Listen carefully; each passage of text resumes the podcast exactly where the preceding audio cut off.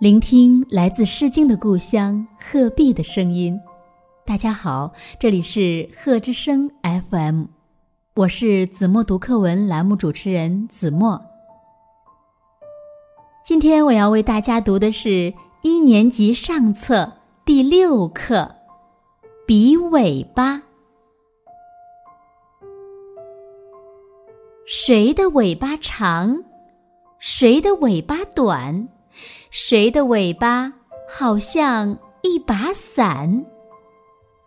猴子的尾巴长，兔子的尾巴短，松鼠的尾巴好像一把伞。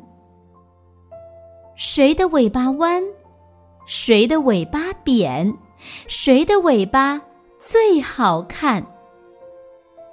公鸡的尾巴弯，鸭子的尾巴扁，孔雀的尾巴最好看。